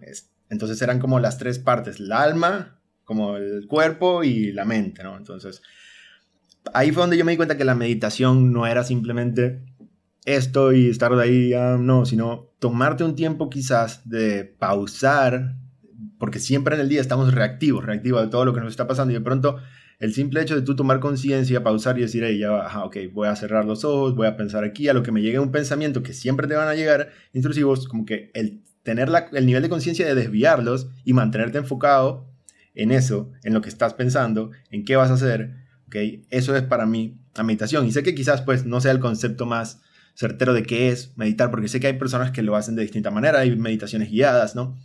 Pero a mí me funciona personalmente eso, ¿no? En las noches y en las mañanas, cuando me levanto, trabajo lo que es la visualización de cómo, cómo me veo, qué, quiero ser, ¿okay? ¿Qué, ¿Qué, es esa persona exitosa que hace, con quién está, qué tiene. Inclusive, uno de los libros que a mí me gusta mucho, que es Secretos de la Mente Millonaria, por lo menos él decía, ¿qué escuchas? ¿Qué te dicen? ¿Cómo se viste? ¿Cómo camina? ¿Qué siente esa persona que está haciendo? Y como a ese nivel eh, de visualización, ¿no? pero también siento que es muy importante el tomarte el tiempo de pensar qué es lo que estás haciendo y hacia dónde vas, ¿no? Por lo menos yo tengo mi proyecto que es Invest y no es simplemente como que, ah, bueno, yo subo videos y hago esto y creo la comunidad, sino, ok, ¿qué es Invest en un año? ¿Qué es Invest en cinco años? Y de ahí, ¿qué cosas puedo hacer hoy para que me acerque a esa meta mensual o anual? Y al mismo tiempo, pues esta organización con acción, disciplina y una visualización que te mantiene enfocado, porque a fin de cuentas, yo creo que eso es un poco lo que hace, ¿no? El que tú cierres los ojos y te imagines cómo te estás viendo y esa emoción que sientes y lo hagas todos los días, te va a mantener enfocado porque sabes hacia dónde estás yendo. En cambio, si no lo estás haciendo, van a haber distracciones todos los días, como lo mencionamos antes en el podcast. Ingenieros trabajando para robarte la atención. Entonces, si tú no estás constantemente recordándote que hacia dónde estás yendo, ¿no? Entonces es muy fácil salirte del camino hoy en día. Claro, y este tipo de visualización, o sea, entonces lo que me estás diciendo es que tu meditación es más o sea, a ver, meditas pero también visualizas. O sea, es una mezcla de las dos y, vas... Eh, Exacto. tienes, un proceso, tienes un proceso formal donde, ok, tienes esta imagen de lo que quieres ser, cómo lo, cómo lo aterrizas a pasos concretos. O sea, si tú tienes tu visión de que quiero llevar Inves a este es mi gol, tienes un proceso más, más formal donde, ok, para llegar a este lugar tengo que hacer esto. Sí, de hecho, bueno, trato de primero verlo en metas más pequeñas. Te voy a poner por lo menos un ejemplo. Cuando quería obtener mi primera cuenta fondeada de trading, que tenías que hacer un examen, pasarlo, para entonces recibir una cuenta que tú manejabas y así poder recibir pues mayores cantidades de dinero, que es lo que yo le recomiendo a cualquier persona que quiera hacer dinero con trading, que no haga trading con su propio dinero, sino buscar una cuenta de fondeo, que hoy en día hay miles, ¿no? Pero bueno, entonces yo ¿Qué es una cuenta de fondeo? Disculpa, ¿qué es una, ¿cómo así? No, esa parte no la entendí. para ponerlos en contexto. una cuenta de fondeo es donde tú puedes ir, hay varias empresas que lo hacen como trader, y pagas para hacer un examen. ¿Okay? Este examen hay distintas opciones, pero uno de los más populares es uno que consiste en dos fases. La primera fase tienes un tiempo de 30 días y tienes que hacer una rentabilidad en esa cuenta. Es una cuenta demo, de práctica. Y luego tienes otra segunda fase como de verificación, se le llama, donde tienes que hacer otro porcentaje en este segundo mes, como demostrando que puedes hacer dos meses consecutivos eh, y estar en profit, lo cual no necesariamente el que no pases un examen quiere decir que no es rentable o que no puedes tradear, porque tú como trader puede que tengas un mes malo. Entonces, si de repente el día que pagaste el examen, ese mes fue el que te fue mal, está bien, ¿me entiendes? Entonces, porque eso es algo que la gente confunde mucho. Uno cree que el trader rentable es aquel que nunca pierde. Y no, el trader rentable es aquel que tiene una estrategia que al, paso del tiempo le permite extraer dinero del mercado. ¿okay? No es el que nunca pierde. Entonces puede que ese mes que hiciste el examen pierdas, está bien, pero si tú tienes una estrategia y sabes lo que estás haciendo, puedes volver a intentarlo y eventualmente vas a pasar tu examen y te va a ir súper bien, siempre que tengas tu estrategia. Entonces, cuando tú pasas este examen, la empresa te entrega a ti una cuenta, digamos un ejemplo de 100 mil dólares, que fue el caso de la que yo hice, y el examen me costó alrededor de 600 dólares, si no me equivoco. Entonces, la primera fase del examen me fue bien, perfecto, la pasé. La segunda, cuando lo hago, recibo esta cuenta de 100 mil dólares. No es que yo puedo retirar el dinero y eso, sino que tengo acceso a hacer movimientos, operaciones en esta cuenta. Esta cuenta está controlada, tiene un máximo de riesgo que se puede perder al día, un máximo que puedes arriesgar por operación, tiene ciertas limitaciones, no es simplemente como que, ah, toma, ¿no? Y obviamente si cumples alguna de estas limitaciones pierdes la cuenta fondeada, lo cual no es la idea. La idea es tú poder manejar este dinero Y entonces, ¿qué pasa? Que haces profits en la cuenta, digamos que haces un 10% de la cuenta o un 5% de la cuenta para ser más realistas a final de mes, pero estás hablando de una cuenta de 100 mil dólares, donde 5% son 5 mil dólares que te hiciste ese mes con trading, versus que si tenías tu cuenta de 1000, ¿verdad? Y te hace 5 dólares, son 50 pesos, que no es nada, entonces te vas a querer arriesgar más para ganar más y arriesgar más, y eso es lo que te termina empujando porque es poco dinero, ¿no? Entonces, claro. en vez de subir el riesgo, sube la cantidad de dinero, mantén el riesgo y sube la cantidad de dinero que estás utilizando. ¿Y cómo lo puedes hacer? Con las cuentas de fondeo. Ya que si tú tienes mil dólares, en vez de, yo le recomendaría mil veces a alguien, en vez de abrir una cuenta de mil dólares y ir a botar el dinero al mercado, pues págate un examen, eh, trabájate tú una cuenta de, demuéstrate que eres rentable y luego págate un examen y vas con una cuenta de 100 mil a hacerte 3% al mes y te haces 3 mil dólares. Claro. No, esto está muy interesante. Yo voy a estar mandando a la gente para que vaya contigo a que, a que se entrene. Estábamos hablando de cómo haces estos goles más grandes en más pequeños. O sea, quisiera entender un poquito más ese proceso porque incluso para mí, cuando con el podcast, yo tengo mis metas este, y es cuestión, o sea, estoy en, en el proceso de trabajar esos, esos sistemas que me van a permitir llegar a, eso, por decir un ejemplo, como que quiero poner tres episodios al, mes. Entonces eso yo sé que es una meta y para eso, eso significa que tengo que escribirle a, no sé, 15 personas porque todo el mundo tiene horarios distintos y así voy poco a poco, pero estoy interesado en tu proceso. Ok, bueno, yo personalmente, exacto, me ponía esas metas más pequeñas que, digamos, en ese momento estábamos hablando de la cuenta, pues era pasar ese primer examen de la cuenta del 10%. Entonces, mi meta era hacerme a la semana, no sé, 2.5%, lo que me dejaba que un día me podía hacer 1% o un día no podía hacer nada o perder y todo bien. Entonces ya tenía como un plan estructurado, matemáticamente viable, ¿no? De lo que, de lo que iba a suceder, tenía mi estrategia, estaba actuando y al mismo tiempo metía esta visualización, ¿no? Donde como todos los días y todas las noches, primero que tengo una libreta donde anoto todo lo que quiero hacer y todas las cosas que estoy haciendo, literalmente organizándolas. Esto es algo que yo hace tres meses jamás me veía yo con una libreta anotando un diario, ¿me entiendes? O sea, jamás me, hubiese imaginado que yo tenía un, journal, pero, pero al, a medida de lectura, aprendizaje, mentores, me he dado cuenta de la importancia de lo que te hace un journal. Y el trading fue lo que a mí principalmente me hizo tener un journal, ¿ok? Porque es básicamente necesario, yo lo considero. Si tú haces trading y no tienes un journal, es muy probable que no te vaya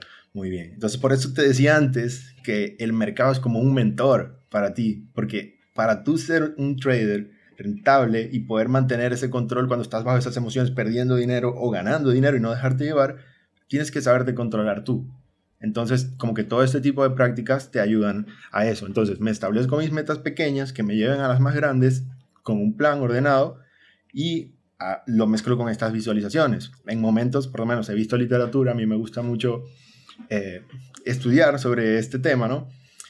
Hay uno muy famoso que me encanta que tiene un libro y de hecho tiene una serie en, en Gaia, que él es un neuro, neurocientífico y él habla como todo esto de la ley de la atracción, pero te lo trata de explicar de una manera científica, ¿no? Tú me conoces, a mí me gusta todo este tipo, yo, yo dispensa. Gaia es como el Netflix, pero para la mente. Algo así, algo así una vez escuché yo. La verdad, yo solo usé Gaia para esa aplicación de Joe Dispensa porque tenían como en ese momento creo que algún familiar lo compró, no sé si fue mi papá sinceramente que lo compró y me lo pasó. Yo he tenido la suerte de que mi papá toda la vida me ha ido inculcando este tipo de cosas como que sobrevisualizar, ser positivo, eh, autodesarrollo, ¿no? Que hay muchas personas que piensan, no, que el autodesarrollo es para los que son débiles o no.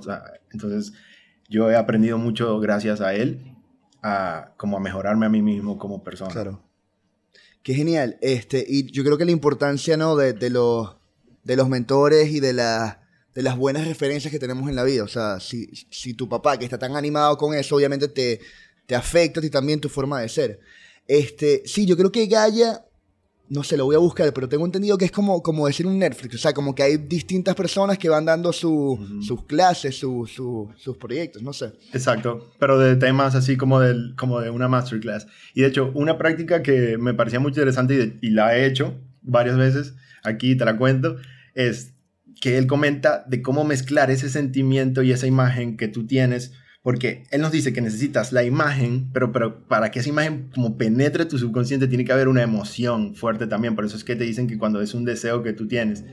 Y hay un truco que él utilizaba, que él decía cuando se estaba bañando con el agua caliente o el agua tibia normal, y de repente cambiaba al agua fría, ¿no? Y entonces visualizando en ese momento esa imagen de lo que estaba haciendo, sentías ese shock con esa emoción del cambio de agua fría y pero tratando de mantenerte enfocado en lo que estás visualizando, entonces como que le, le agregaba esa emoción física al cuerpo, o sea, como un hack mental completamente, ¿me entiendes? Entonces yo lo admito, lo probé un par de veces y pues no tengo una manera científica o certera de decirte que funciona o no, pero bueno, lo sigo haciendo porque eh, creo que me ha funcionado.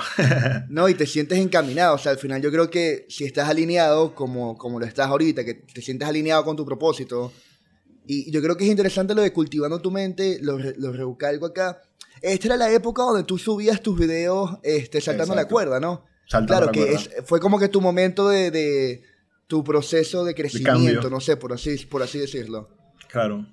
Entonces era saltar la cuerda, meditar y leer. Eh, la lectura es una parte que, que, a mí, o sea, yo comencé a leer de verdad en la universidad. En el colegio no estaba el proyecto LM y ya.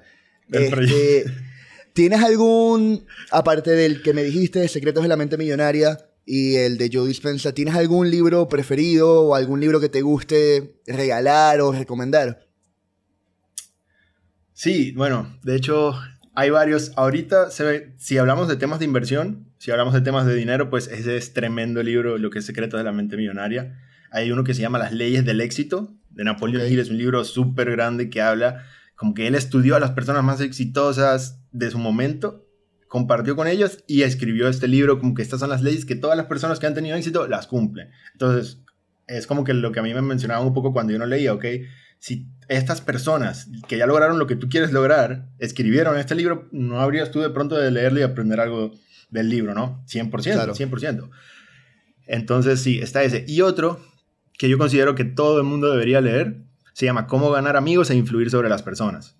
Y el nombre es un poco raro porque uno diría, ¿cómo ganar amigos? Ay, yo no necesito tener amigos, ¿para qué voy a leer eso? No, te sale de una vez el orgullo. Pero es un libro, bro, que te cambia la vida y te sirve para todo, para tu trabajo, para tu día a día, para tus relaciones en pareja, para tus amigos, para las ventas, para los negocios, para todo. Sí, ese es el de Dale Carnegie, si no me equivoco. Es un libro Exactamente, es un clásico, es un clásico. Y te explica, yo creo que te explica... Yo cuando leí ese libro, porque también me lo recomendaron, es, es un clásico, literal Em, una de las cosas que más me llamó la atención es la parte de la psicología humana. Y tú te das cuenta demasiado rápido cuando alguien se ha leído ese libro o cuando alguien no se lo ha leído, porque hay gente que de verdad, cuando estás teniendo una conversación y la otra persona no te hace ni una pregunta, o sea, es todo sobre ella, es como que no estás ayudando a que la conversación fluya, o sea, te da unos, unos tips bien buenos para, para, en verdad, convertirte en un mejor conversacionalista. Este, ok, genial. Todos estos libros los voy a un poco este tema. El de la mente millonaria lo recomiendo mucho porque trabaja patrones que nosotros de pronto podemos traer de nuestra casa o de donde sea. Que cosas como por lo menos, no sé, palabras como, bueno, lento pero seguro, eh, pobre pero honrado, eh, es muy caro. Eh, todo este tipo de cosas que Sí, nosotros creemos que están nada más en nuestro consciente, pero también están en nuestra mente subconsciente y nosotros no tenemos idea de todo lo que está pasando ahí atrás, pero se puede trabajar, ¿no? Y son patrones que todos tenemos como esos patrones que sanar con el dinero. Y ese libro te ayuda mucho a identificarlos y a darte cuenta de qué tipo de cosas te pueden estar inconscientemente saboteando o alejándote de ese dinero por los mismos patrones mentales que tienes tú, ¿no? Que de pronto ves a una persona que yo qué sé, llega un carro súper último modelo y dice, no, es narco. O de pronto para nosotros venezolanos, no, está enchufado de una. Eso era lo primero que vi, está enchufado. Entonces estás asociando el, el, carro, el dinero y lo que tú quieres con algo malo. Entonces, ¿cómo tu cerebro te va a dar el carro si para ti tener ese carro te va a convertir entonces en narco? Entonces hay una incongruencia que no va a permitir que se materialice lo que estás pidiendo. Entonces, a mí me parece que es un tema súper interesante también. Sí, y es que, es que das un punto que Naval Ravikant, que él tiene un libro increíble, te lo recomiendo Alberto, se llama El Almanaque es súper cortico. Y él una de las cosas que dice es que si tú, eh, en inglés la palabra es despise, o sea, como que rechazas el, el, dinero subconscientemente, jamás lo vas a tener. ¿Y a qué me refiero con esto? Es lo que tú estás diciendo, como que si tú ves de repente en la calle a un millonario o alguien con mucha plata y tal, y en tu mente lo que viene es la crítica de, ay, sí, como que a lo mejor es dinero fácil o algo, secretamente tú estás empujando, es lo que tú estás diciendo, como que estás empujando eso fuera de ti. Y eso se puede aplicar a muchísimas otras partes, o sea, no solamente con la parte del dinero, sino yo lo hablaba con Daniela en otro episodio, Daniela Montes, que el, diálogo interno que tienes tú con las cosas, o sea, por lo menos estás cocinando y algo se te quema. en vez de decirte, coño, qué estúpido soy o esto siempre me pasa, ¿sabes? Es un, es un error y ya. O sea, no tienes que convertirte en un big deal todas las cosas y no te tienes que decir que eres un imbécil, que eres un estúpido, que... porque al final tú mismo, o sea, si tú te hablas de esta manera, ¿qué puedes esperar? O sea, ¿cómo puedes esperar que tu autoestima esté alta si tú mismo te criticas de esa manera? Entonces son como que esas pequeñas cosas que uno se da cuenta cuando vas leyendo estos libros que te hacen analizar tu, tu diálogo interno, de cierto modo. A mí me gustó mucho ese episodio y me encanta lo que hace Daniela. A mí como en, la parte de inversiones y trading, ese tema es súper importante y lo vengo trabajando, lo que es la psicología. Y me encanta lo que ella está haciendo con todo ese tema. Y de hecho, no solo en la parte psicológica, sino como ingeniero o como, digamos, en la parte de las ciencias, hay, hay leyes, ¿ok? Que se llaman, por lo menos, la resonancia magnética. Entonces, este tipo de leyes como la resonancia aplican a todo lo que es y todo es energía, todos son átomos, ya sabemos que todos son átomos, todos son electrones, todos, todo es energía, todo tiene una vibración, que de ahí viene el término la frecuencia, que es la frecuencia en la que se está produciendo esta vibración, y es donde vemos que cuando hay cierto campo, cierto efecto que se está produciendo a una vibración, no afecta más nada o únicamente a lo que está en esa misma vibración. Entonces lo vemos es una ley que está en el universo. Y si nosotros también somos átomos y también somos energía y también tenemos una frecuencia, una vibración de lo que estamos pensando, sabemos que lo que pensamos nos afecta, porque está esta, esta ley que es como pensamiento por acción, ¿no? Entonces, si tú piensas que va a pasar algo malo, ¿qué, qué sucede contigo? Te sientes mal. Y si te mm. sientes mal, ¿cómo son tus acciones, ¿no? Pues malas o mediocres, pero si tú te imaginas que va a ser un resultado bueno, no necesariamente esto está afectando el resultado, pero como te imaginas que el resultado bueno, ¿cómo te vas a sentir? Bien. Y si te sientes bien, ¿cómo vas a efectuar y cómo vas a realizar la acción y cómo vas a hablar y cómo vas a entender y cómo vas a patear el penal o batear o escribir o trabajar o lo que sea que vayas a hacer, ¿me entiendes? aplica para todo. Claro, yo creo que no se trata porque hay gente que lo confunde con el positivismo tóxico de que todo va a estar bien y todo es perfecto y todo no, pero sí se trata de tener una actitud positiva al enfrentar las cosas. Al final es lo único que tú puedes controlar. O sea, tu reacción ante la vida es lo único que puedes controlar. Y con lo respecto a la energía, es, verdad, porque tú a veces, o sea, yo siento que soy una persona que puede percibir, no las energías, pero si tú estás de, un, de mal humor, coño, no es que a lo mejor lo pueda percibir muy fácil, pero es que se nota, o sea, tu aura es distinta, o sea, como que la energía que tú traes al cuarto es distinta. Entonces, coño, es interesante porque creo que crecimos con alguno de estos conceptos como si fuesen, no sé, como de brujería o, conceptos no, no lógicos porque a lo mejor no están demostrados de la misma manera en que puede estar demostrada otra cosa, pero al final todo esto en verdad afecta y, uno, uno lo nota en uno mismo, entonces hay que prestar atención en qué es lo que están haciendo los demás bien para ir agarrando esas ideas. Este, ok, me, te voy a hacer una pregunta que me gusta hacer mucho al final de las entrevistas, porque ya nos, hemos extendido, pero me gusta por dónde vamos, es la siguiente. Si tuviese la oportunidad, Alberto, de mandar un mensaje de manera masiva, tipo los que manda el iPhone cuando hay una alerta de huracán, pero esta va a ser la alerta Alberto. ¿Qué mensaje le darías a la humanidad? O sea, si tuvieses una oportunidad de darle un mensaje a la humanidad, ¿qué, le quisieras decir?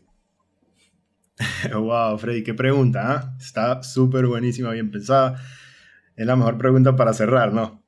Y yo creo que me pudiese ponerte a decir algo muy técnico o algo que tenga que ver con finanzas, ¿sabes? Ponerme a pensarlo, pero quiero decir simplemente que sonrían, decirle a la gente que sonría. A mí que estoy en este ámbito, por lo menos financiero, a veces es como muy agitado todo y muy rápido y siempre estamos buscando, ¿no? Buscando y a veces el tomarte esa pausa y sonreír, estar tranquilo, muchas veces ya hoy estás logrando lo que de pronto hace unos años querías lograr y no te estás dando cuenta porque obviamente ya tienes otras metas y está bien, pero tomarte ese tiempo para sonreír, a veces si estás triste y sonríes, es un efecto que hace que te sientas un poco mejor. El estar en la calle y ver a una persona caminando que de pronto tiene mala cara y sonreírle, es una práctica que yo he empezado a aplicar. Cuando yo ahora voy a un lugar y no me atienden bien, yo trato de sonreír más y le digo gracias, buenas noches, que estés muy bien. De hecho, a mí me sucedió anoche porque fui a comprar carne al súper, ¿verdad? Y me salió la persona que me estaba atendiendo y de una vez que quiere, así como medio yo, oh, ok, y tal. Entonces yo, señorita, buenas noches, muchísimas gracias. Entonces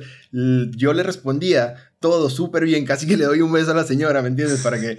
Y es como que ella está con una energía negativa y si yo vengo y dejo que su energía me afecte a mí, yo, ah, sí, no, dame esto y me pongo yo también en la misma, me estoy dejando afectar por ella, ¿no? Pero si yo más bien sigo con el positivismo y le sonrío y le digo gracias, que buenas noches, que estés muy bien, yo la estoy convirtiendo a ella en eso para alegrarle de pronto su noche porque ya se quiere ir, ya quiere salir del trabajo o lo que sea. Entonces, de verdad que yo pienso que el poder que tiene una sonrisa, si todos sonriéramos un poco más, pues sería increíble. Y si no, les pondría a todos buy Bitcoin.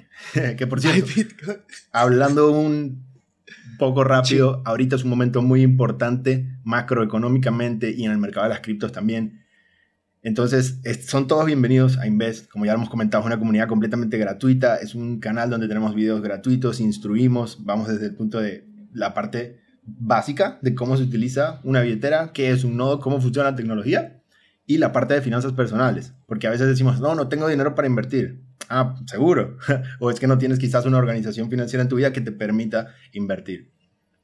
Perfecto. Bueno, los invito a todos a, chequear. Yo voy a dejar en, los show notes toda tu información para que lo vean. Me encantó el mensaje de la sonrisa. Yo creo que es completamente cierto. O sea, tú tienes la capacidad de cambiarle la mañana a una persona sencillamente sonriéndole. Y al mundo, ahorita en estos momentos de crisis y locura, le hace falta eso. Así que, Alberto, muchas gracias, de verdad.